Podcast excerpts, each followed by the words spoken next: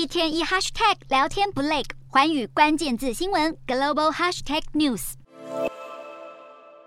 俄罗斯天然气工业公司宣布与中国签署新的天然气购销补充协议，确定两国的天然气贸易将改用人民币和卢布结算，取代原本的欧元和美元，显示两国在能源和经济上的合作又更加紧密。俄中两国要扩大去美元化，除了在能源产业上联手，俄罗斯外贸银行六日也宣布将启动人民币跨境汇款业务，预计第一阶段仅向法人开放，并且在明年扩大规模。这项新业务为俄国银行开了先例，有望大幅简化俄中两两国之间往来的工作量，并且提升人民币在俄国的使用量。